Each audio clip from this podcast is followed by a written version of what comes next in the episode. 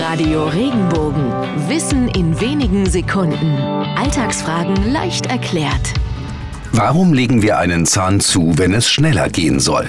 Der Ursprung dieser Redewendung ist in der Küche zu finden, als es noch kein Hightech-Cerankochfeld gab oder etwa eine Mikrowelle als die Menschen ihr Essen über einer Feuerstelle zubereiteten.